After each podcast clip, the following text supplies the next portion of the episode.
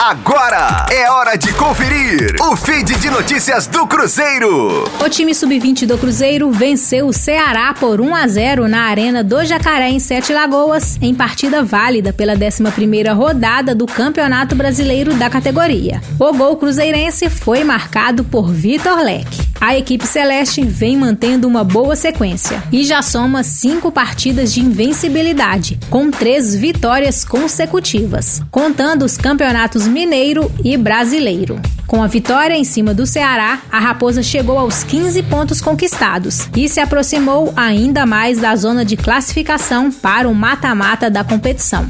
Os oito primeiros colocados avançam para a próxima fase. Agora, o Cruzeiro volta a campo pelo Brasileiro no próximo sábado, às 14 horas, contra o Grêmio, novamente na Arena do Jacaré, em Sete Lagoas. E a partida terá transmissão do canal Sport TV. Com as informações do Cruzeiro, para a Rádio 5 Estrelas, Letícia Seabra. Fique aí! Daqui a pouco tem mais notícias do Cruzeiro. Aqui, Rádio 5 Estrelas.